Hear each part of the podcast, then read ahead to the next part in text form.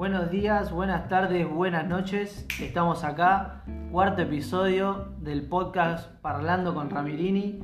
Estamos acá con otro invitado, por suerte, eh, no como el tercer capítulo que yo estaba solo. Así que quiero dar muchas gracias. Yes, sir. ¿qué es lo que acá Swing en la casa con el Ramirini? Desde Parque Luro, escuchá. Ya está, eso era lo único que necesitábamos escuchar. Un gusto, amigo, ¿cómo estás? Y así abrimos el cuarto capítulo. Un placer estar acá tomándonos una birra. Salud. Salute, brindamos. Y así que bueno, vamos a arrancar con un, una- un par de preguntas, entrevista acá con el Coco. Más que entrevista, charlando tranqui. De la vida, normal. De la vida, exactamente. Como cualquier viernes.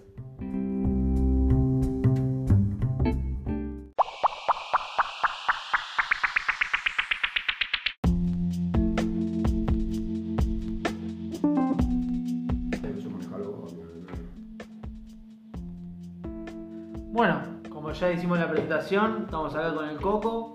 eh, y nada, como hicimos la entrevista anterior, tratar de hablar un poco más que nada sobre la vida, nada específico, capaz que puede salir o no, pero la idea sería, nada, charlar un poco y ver qué va saliendo, principalmente cosas de la vida, nuestras, también nos conocemos de chicos, pero más Pero dale, dale a entender un poquito a la gente quizá que está escuchando esto, que, que no nos conoce desde esa faceta nuestra, un, un lado quizá más personal del artista, Tal no cual. tanto artístico, sino un poco más personal.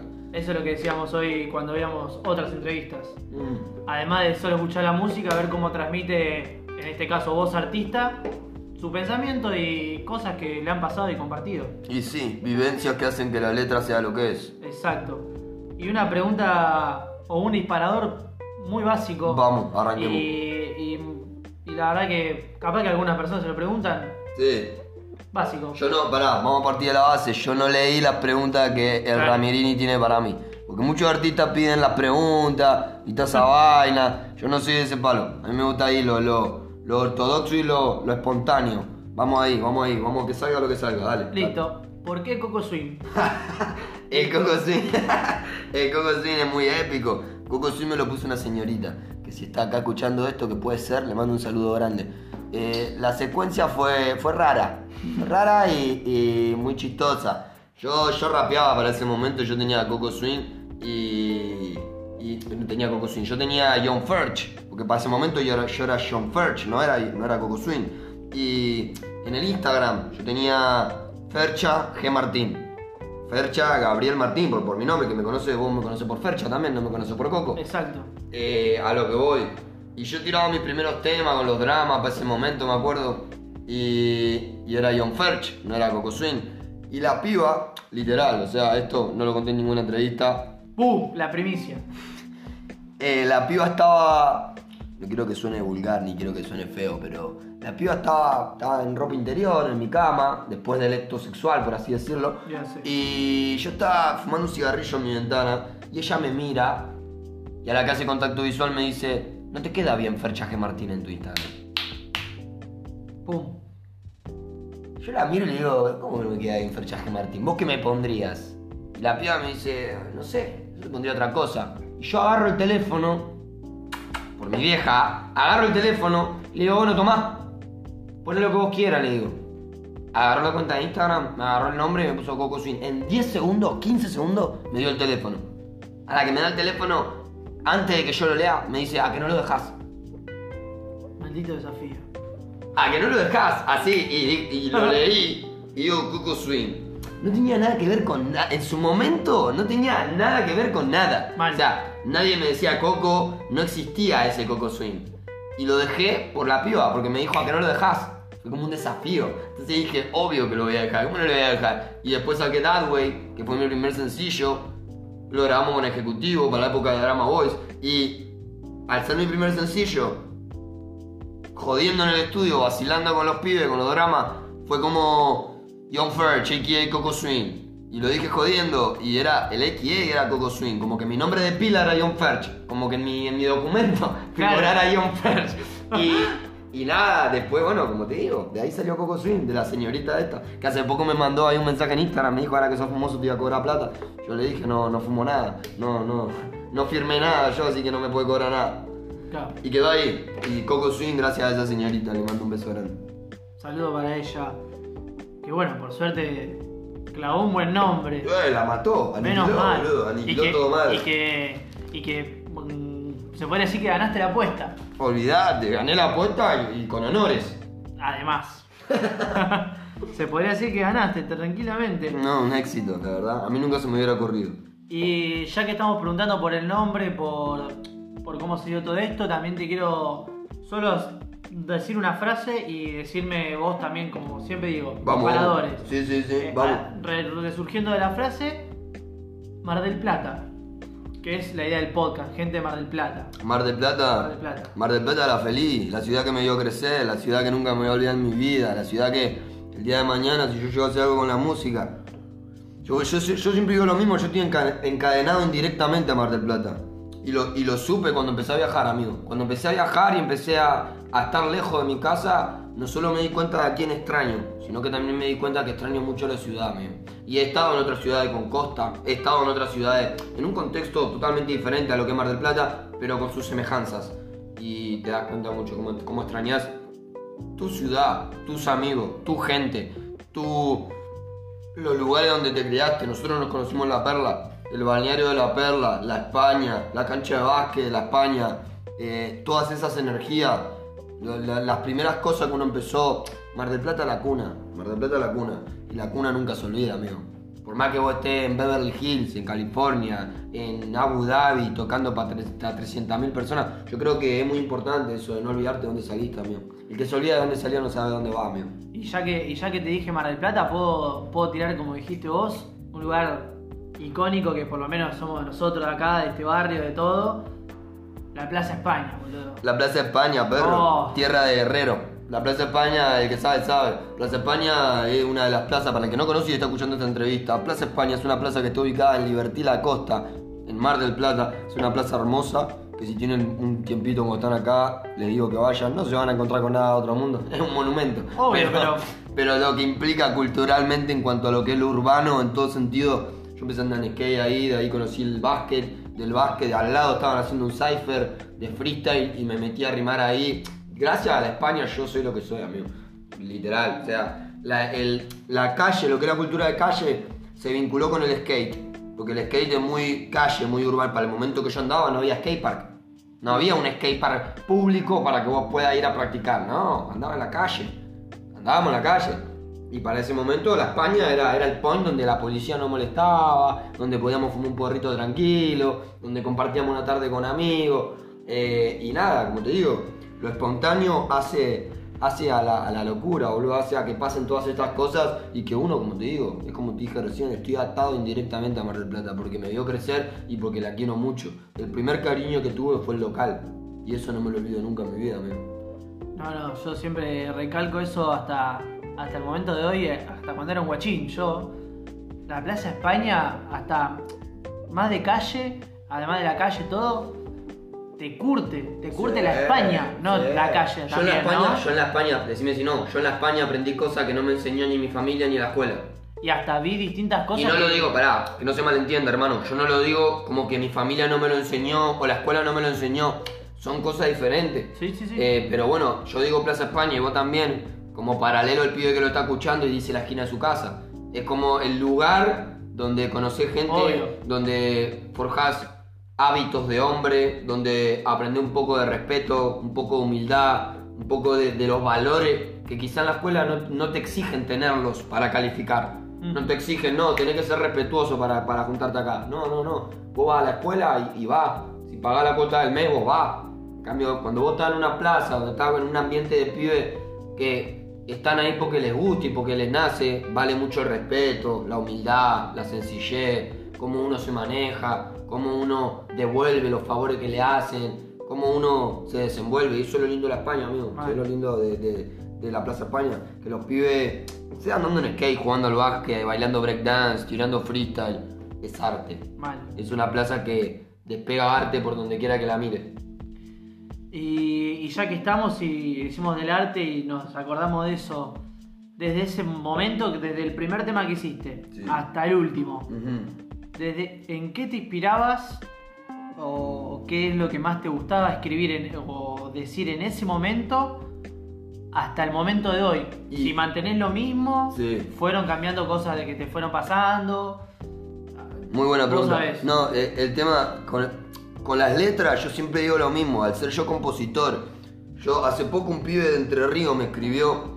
Un saludo a toda la gente de Entre Ríos, si está escuchando alguno de Entre Ríos este, este mensaje. Nada, me escribió y me puso Coco querido, bueno, un mensaje hermoso, todo, y al final me puso. Yo quiero que vos rapies como vos rapeabas en 2016, me dice yo, pero, pero yo le contesté todo, le digo, hermano, bueno, le agradecí y todo, y le digo a lo que voy, que hago hincapié en lo que vos me preguntaste. Yo soy real, amigo, yo rapeo tres factores. Siempre, desde que empecé a rapear hasta hoy en día, yo rapeo tres factores de mi vida. Pasado, presente y futuro mío. Lo que viví, lo que estoy viviendo o lo que quiero vivir. No me manejo de otro contexto, no rapeo cosas que me cuentan, no y mirá que me cuentan, vos sabés, me cuentan un par de cosas, a vos también. Es como que vos siendo artista rapies cosas que a vos te cuentan. No está mal, porque nadie dice que está bien y que está mal, nadie es dueño de la verdad. Pero yo siempre me- como utilicé la música como desahogo, como utilicé la música como, como, como escape emocional, me nació solo así, amigo. Yo rapeé siempre cosas que viví, que vivo, que voy a vivir. Entonces le hablo a te pido entre ríos y le digo, hermano, muchísimas gracias. Pero el coco de hace, desde 2016 estaba enojado, amigo. Claro. Vendía droga, amigo. O sea, hacía cosas ilegales para vivir y la familia de él no aceptaba que lo de él era un trabajo. Los amigos de él se creían que él estaba como hobby haciendo música. ¿Entendés lo que voy? Y hoy en día Coco está feliz, hermano. O sea, yo hoy en día no puedo rapear lo que rapeaba en 2016, porque en 2016 yo rapeaba un contexto totalmente diferente a lo que es mi vida ahora, amigo, ¿entendés? Mm. Yo hoy en día, gracias a Dios, la Virgen y a mi trabajo y a la gente que me rodea, yo puedo decir que no le debo nada a nadie, que trabajo lo que me gusta y que mi familia está orgullosa de lo que hago. Yo con eso ya estoy, amigo. O sea, y por eso quizá mis temas ahora sí son para que vacilen la- las pibas, para que vacilen los pibes. Pero quizá la letra no es tan explícita como era en esos momentos, amigo. A lo que voy, no, tampoco quiero decir que no va a volver el coco explícito, o sea, nunca se fue, pero yo no puedo rapear más como rapeaba hace cuatro años porque la vida pasa y al mantenerme en esos tres enfoques que tengo de rapear pasado, presente y futuro mío, me influye mucho a la hora de escribir. Yo me peleo con una mujer, yo hago un tema de desamor, pero porque yo me peleé con una mujer. A mí me traiciona un pana, y yo hago un tema de que mi pana me traicionó, pero porque a mí me traicionó mi pana, no porque me lo contaron. Sí, sí, sí. Y entonces al estar atado indirectamente a todas esas cosas, es como que dejo que ruede. Antes me hacía la cabeza y hoy en día dejo que ruede, amigo. Y las cosas que me van pasando, las utilizo a la hora de sentarme a escribir un tema. Uf, gracias, amigo. Eso es lo que importa y lo que también la gente sepa que además, y como siempre decimos, también mostrar el otro lado del artista, en este caso vos, de dónde sacás las inspiraciones y las cosas donde vos lo, lo mandás en un video en YouTube, en Spotify, donde se refleje lo, lo- lo vivido, lo nuestro. Tal cual, amigo, la vivencia. Perfecto. Por eso queremos tanto a la Plaza España y por eso hablamos también del lugar donde nos vieron eh, empezar a hacer lo que nos gusta, ¿me entendés? Yo creo que, que es eso, amigo, es, es tratar de, de no olvidarte de dónde saliste y por qué saliste de ahí, weón. Porque, qué sé yo, amigo, yo tengo una banda de plazas en mi barrio. Yo podría haber ranchado en cualquier plaza de mi barrio. Sí, sí, mal. Y yo me iba hasta La Perla y vos sabés, yo soy acá de Parque Luro, de Villa Primero, o sea, no estoy cerca relativamente de La Perla. Volvíamos Para pateando. cuando- Pateando, pero no había, Pateando. eh, tomar un bondi era un privilegio. Nos vemos allá, ma- nos vemos mañana a las 3 de la tarde acá. A veces no había ni que decir nos vemos, ya era ir Sí, ahí, saber que están los pibes, amigo, olvídate. Pero a lo que voy, no, lo lindo es eso, boludo, lo lindo es, es cómo se dieron las cosas. Yo estoy a 50 cuadras de Plaza España, amigo, me iba pateando en skate todos los días y de vuelta. Y lo hacía con gusto, no me arrepiento. No. Eh, son cosas que, que- que a uno no, no se olvida y, y- y lo lindo es eso. Y por eso me puse muy contento cuando me dijiste esta entrevista, amigo, porque yo sé que vos te criaste en los mismos lugares que yo, conociste la misma gente que yo y sabés de, de qué va el tema, amigo. Gracias, amigo. Y bueno, una de las preguntas rapiditas, así. Vamos, sí, me recibo. También. Dale. Eh, no sé si, la, la verdad, como siempre te digo, no sé si a la gente le interesa. ¿La edad? ¿Qué sé yo? No. Eh, porque estamos viejos también, por un lado. Ah, sí, los años pasan, Eh. Primer tatuaje, ¿cuál fue tu primer tatuaje? Mi primer tatuaje, mi primer tatuaje fue, bueno, hoy en día tengo más de 50 tatuajes, pero mi primer tatuaje fue, ¿Cuál fue? este, amigo, el de, bueno, la gente no lo está viendo, es un tatuaje de unos laureles que tiene un, dia- un diamante, un par de salpicones de sangre y dice familia. Porque, o sea, este tatuaje yo me lo hice a los 17 años, eh, fue el primero, eh, porque yo soy adoptado, tengo una historia atrás de todo eso eh, y nada, eh, le tuve mucho cariño a mi familia, por más que varios integrantes de mi familia me, prejuzgaron cuando yo empecé a hacer música. No los culpo porque se crearon en un contexto social y cultural diferente al mío y, no entendían que lo mío era un trabajo. No, no, la verdad. Uno cuando crece empieza a entender diferentes opiniones. Me hice este tatuaje más que nada con manchones de sangre por, por, un par de, familiares míos que ya no están más. Y y la idea fue muy loca porque yo fui al local de tatuaje y el primer día que mi papá me dejó hacerme el tatuaje, yo fui, ya de chiquito loco con el tatuaje, fui y le dije, bueno, listo, tengo, me dejás tatuarme, listo, voy, voy con mi viejo, viste. Mi viejo, vos lo conocés, un vago de 70 años, nada que ver, es como el abuelito de App, es una locura. Eh, caemos, a la que caemos al local de tatuajes, eh, yo no sabía qué hacerme, amigo, y agarro yo quiero un diamante, literal, eh, yo quiero un diamante que diga familia vago, el eh, Ale Merlo Tatú, un saludo a Ale Merlo Tatú ahí, saludo grande. Galería 6 ahí al final, el que quiera tatuarse sabe que ahí hay un point. Eh, y nada, como te digo, amigo, caí le dije, yo quiero un diamante que diga familia. Chabón, un jefe, en 15 minutos me boceteó esto y los salpicones de sangre no estaban. Y al final, el chabón me dice, ¿me dejas hacerle unos salpicones de sangre? Y le digo, vos haces lo que vos quieras. El primer tatuaje que me hacía, vos haces lo que vos quieras. Le digo, si vos decís que va a quedar bien, le digo, olvídate. Y el día de hoy que miraba, boludo, tiene. Vos ponete a pensar que me lo tatué cuando tenía 17 años, Con color y todo. Tiene, sí, boludo, aguantó el color una barbaridad, la verdad, zarpado, boludo. Ese fue el primer tatuaje que me hice, ah, familia. El primero. ¿Y el último tatuaje cuál fue? El último tatuaje me, tatué una estrella de sangre en la cara, amigo. Me tatué una estrella roja en la cara por un, por un amigo que mataron. Que, que, nada, me la tatué en olor a él, porque el guacho también era artista. Y el MR, que en paz descanse, Maxi Rodríguez, mi hermano mío, los verdaderos sí lo conocen. Un pibe de bien que le quitaron la vida a los arrebatos y bueno, se hizo justicia, pero, pero la calle siempre invita para más justicia y ya no lo vamos a cruzar, gil de mierda. Eh, nada, amigo, la, posta me pone mal hablar de eso, pero lo hablo para que la gente sepa. Eh, Maxi era un amigo nuestro de hace muchos años, de muchos amigos míos en común. Ranchaba en la España, como la nombramos hace poco, andaba en skate y él era artista también. Y como mi amigo era artista y siempre me motivaba, él, yo no me olvido más una última charla que tuve con él eh, cuatro días antes de que lo maten, me dijo que, me enfoque en la música, eh, hablamos un montón de cosas, yo para ese momento no tenía las ideas claras, me drogaba mucho, hacía poco, eh, me creía que me las sabía todas.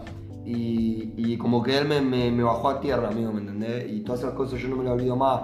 Y me tatuó una estrella roja porque para mí la estrella en verdad es él, amigo, no yo que canto, ¿me entendés? Ah, yo creo que él me cuida la espalda todos los días de, mi vida, man. Y me han pasado un montón de cosas que he podido perder la vida y no las he perdido. Yo creo que por, los ángeles que uno tiene, eh, sean seres queridos, amistades, no sé, vos ponerle como vos quieras, pero hay gente o hay energías que te cuidan, amigo. Y yo creo que él es uno que a mí me cuida, a mí me, está pendiente, como, como yo, como todos los pibes que, que eran amigos de él y que tuvieron una amistad con él.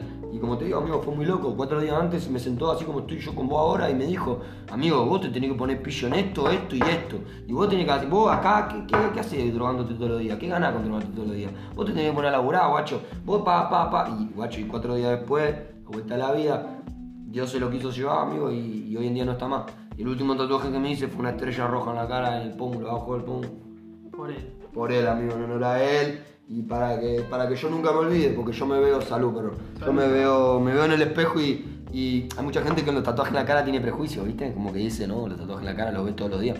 Es muy loco eso. Eh, para los chicos que están escuchando esta entrevista y si quieren tatuar la cara, yo siempre digo lo mismo. Pensá automáticamente que cuando te tatúes la cara no puedes tirar un currículum en ningún lado. No te van a tomar en ningún lado. Ni para lavar el piso de McDonald's. O sea, no les digo esto como para cortarles las ganas de tatuarse la cara, sino que se lo digo para que sepan que tienen que saber que cuando se tatúan la cara, no es joda, hermano, es un antes y después de tu vida.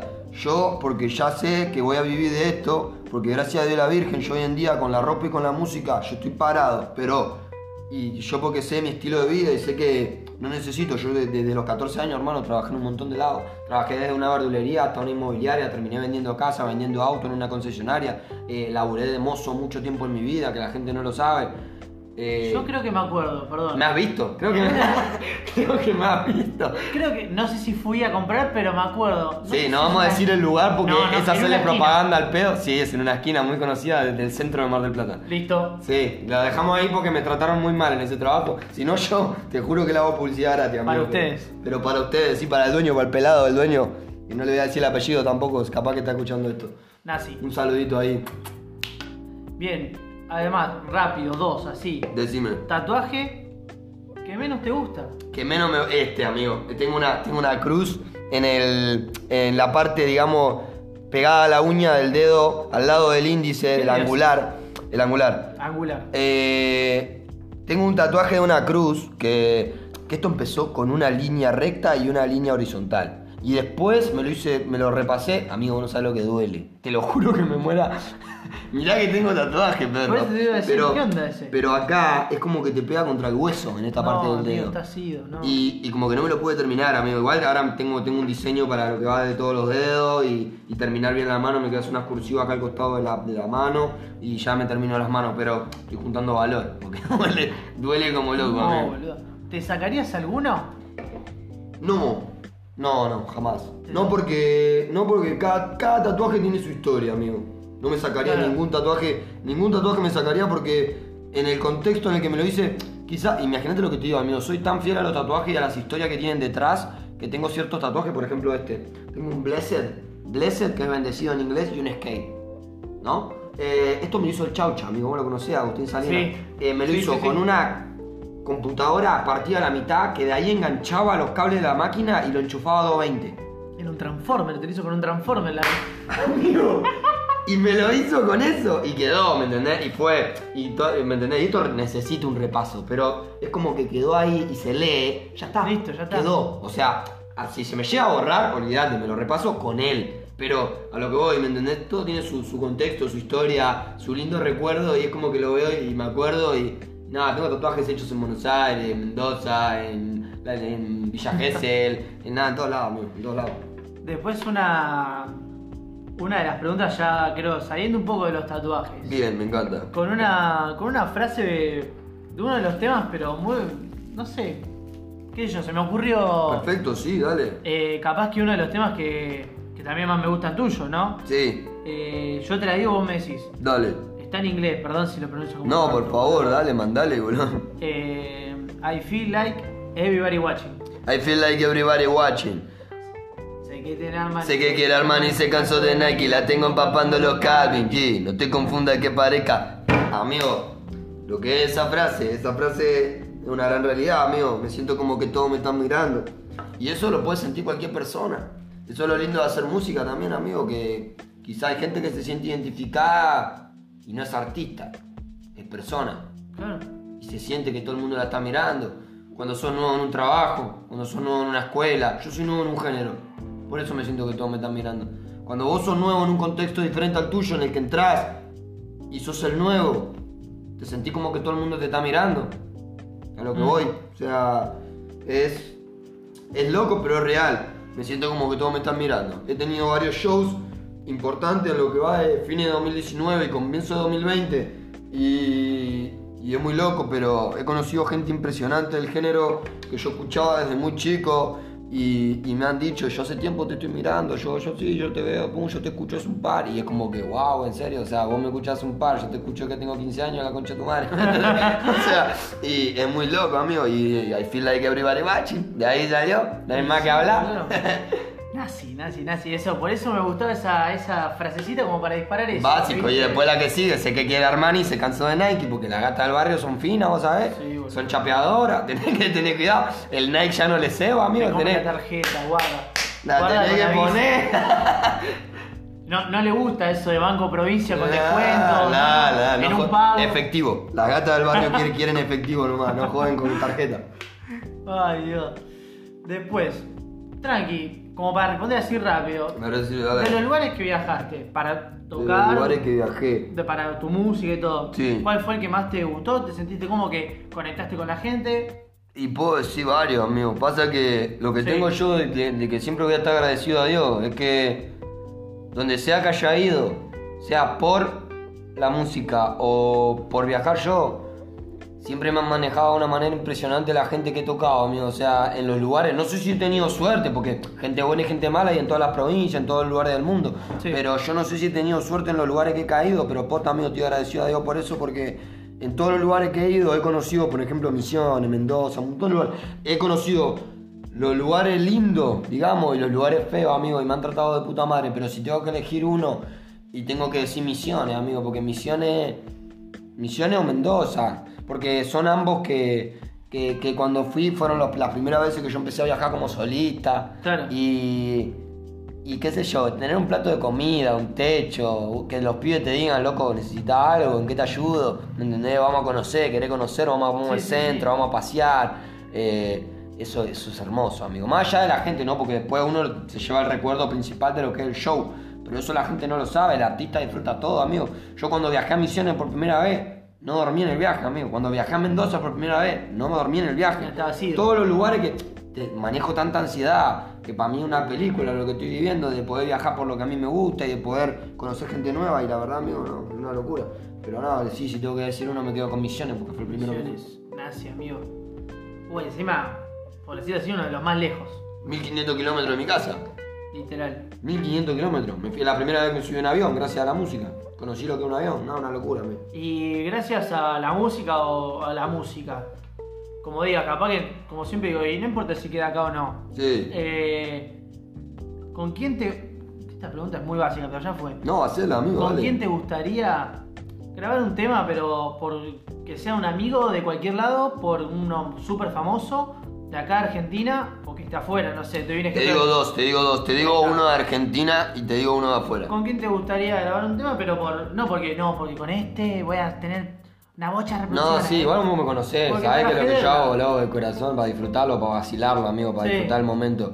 Eh, me gustaría mucho hacer un tema con eco, amigo. Pero Sí. no porque sea eco, porque por la humildad que me mostró, amigo, me habló hace poco y me escribió y me felicitó por lo de Ultimate Everything. Y él ni me sigue, yo lo sigo en Instagram, pero él ni me sigue. Y la gente se deja llevar mucho por eso, quizás, ¿me entendés? De, ah, claro, él no te sigue, entonces no, te, no, no le ceba tu música. El guacho me sorprendió, amigo, tiene mucha humildad. Y me han hablado, yo toqué con Eco en 2015 en Sobremonte Matiné, para que te hagas una idea. Sobremonte Matiné, le abrimos con Drama Boys al Eco. Y, y desde ese momento yo no me lo volví a cruzar nunca más. Y en ese show cruzamos dos o tres palabras de, va, bien ahí, me felicitó por lo que, no solo a mí, a los dramas, nos felicitó por lo que hicimos en el escenario.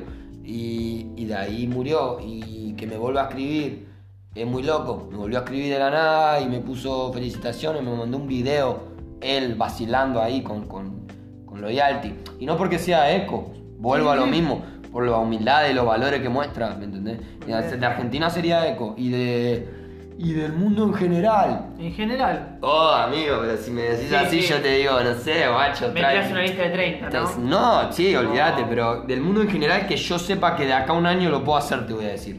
Me gustó eso. Me gustó eso que ni lo dije yo. Porque con Eco yo sé que ya hablé por privado y, y no voy a decir mucho acá en la entrevista, pero lo único que voy a decir es que hablé por privado. Pero, y eso ya está casi cocinado. Pero así yo te iba a decir del mundo que yo sé que el día de mañana puedo llegar a hacerlo. Mike Towers.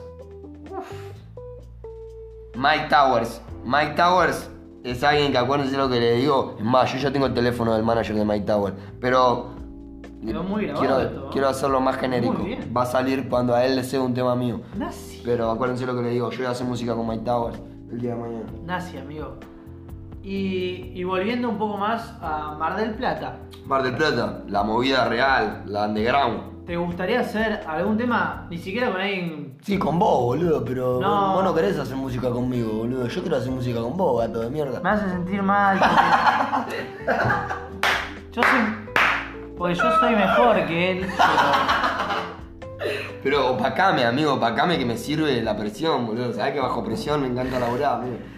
No, amigo. No, real, real. Más allá de que Con el quiero hacer colo. música con vos, Algún eh, día si hacemos algo... lo tenemos que hacer acá, con el colo Julián Saavedra, un con el saludito grande. Julián Saavedra, amigo. Uno de los más duros produciendo en Mar del Plata y para mí, a mi gusto, en toda Argentina. No sé, no, yo- y no es por, por roncar, perro. Yo estuve en estudio de un par de provincias de mi país, tuve el honor y el agrado y la bendición de Dios de poder estar. Y no es por hablar mierda, amigo, pero el colo es uno de los más picantes, así de corto. No importa, grabamos un chamamé, lo que sea, un Grabamos folclore. un, con tango, un tango, Un tango, no sé, un tanguito. Pero con el colo, papá. Sabelo. Y- No, posta, amigo, de acá de Mar del Plata. De acá de Marpla. Me pasa que yo de Marpla Oh. me manejo mucho con mis amigos, Ran. A mí me gusta mucho, como recién viste que te dije a vos hacer un tema, eso Sí. es real, no es que te lo digo para la entrevista. Si No, vos te querés sentar a hacer un tema, lo hacemos. Eh, trato de ayudar mucho a la gente que quiero y que, y que me vio en los inicios míos, Ran.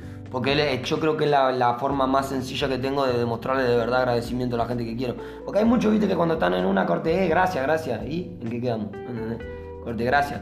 Y creo que yo lo único que puedo ayudar es lo que logró Coco Swing, compartirlo con los amigos, ¿me entendés?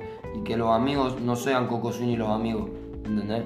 Sean Coco Swing, Ramirini en este caso, Coco Swing, y no sea amigo eh, cualquier otro, ¿me entendés? Acá de Marpla, sí, de Farda de Marpla. Hanso, por ejemplo, ¿me entendés? O Trill Rich, ¿me entendés? Así, gente de mi ciudad que no están conmigo. No, no, no, ellos son aparte.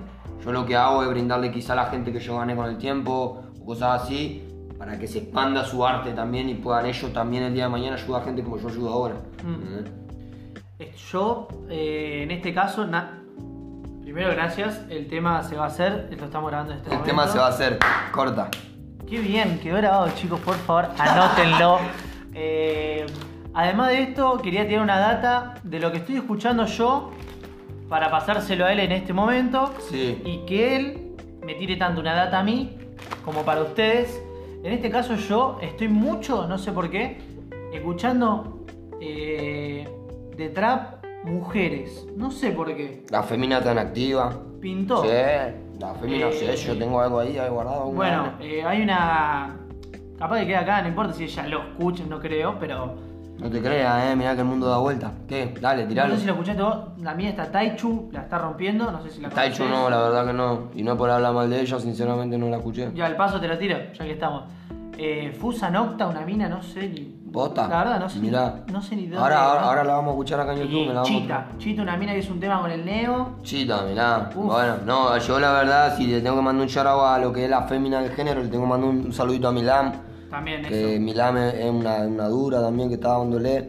Eh, y nada, aparte de ahí que están dando vueltas, que la verdad, yo lo que, lo que apunto a nivel internacional de fémina, me gustaría hacer mucho un tema con Farina, Farina de Venezuela. Mm. De Colombia, perdón, de Colombia. eh, y no, hay un par, hay un par que están dando cátedra, amigo, mal. Pero bueno, lo que va de la fémina es que quizá las mujeres no se dan cuenta, amigo, de- de- del rol que ocupan en el género urbano.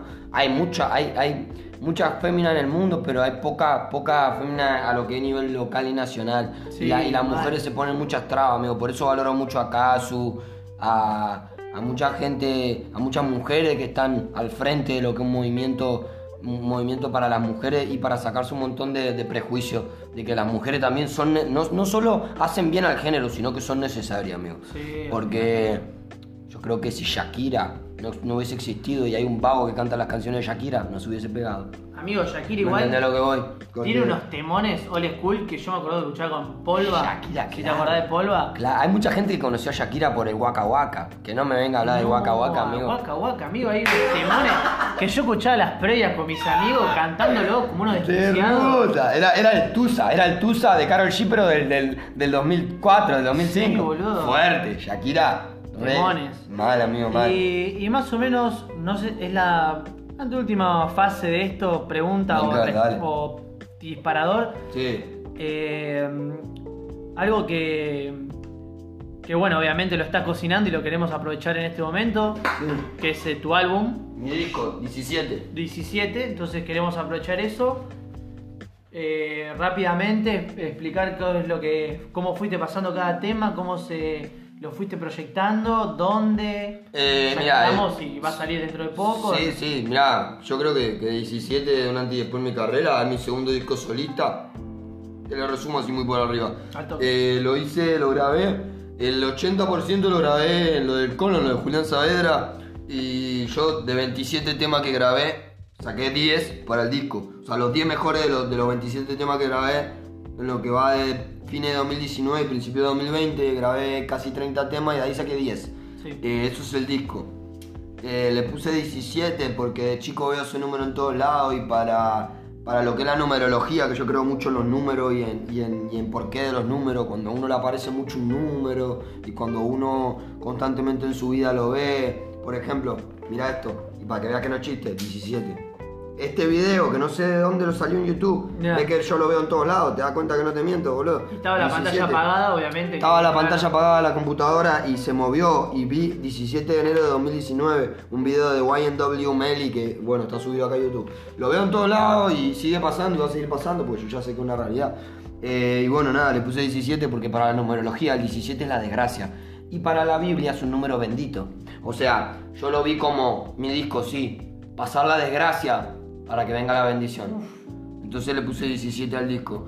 Ya la desgracia yo creo que la pasé, por más que la vida aún sube y baja, uno nunca sabe lo que le puede pasar. Yo ya estuve mal y sé lo que se siente estar solo y estar en un pozo y hoy en día me siento más feliz que nunca. Hoy en día estoy haciendo música, tengo a mi familia bien, a mis amigos bien, eh, vivo de lo que me gusta, entonces por eso le puse 17. La desgracia para poder de verdad estar bendecido y disfrutar la bendición, ¿no? Esa es la data muy importante que acaba de tirar. No lo sabe nadie eso, amigo. Lo Muy saben mis amigos nomás más cercanos y mi productor. Después... Muy buena esa data que tiraste.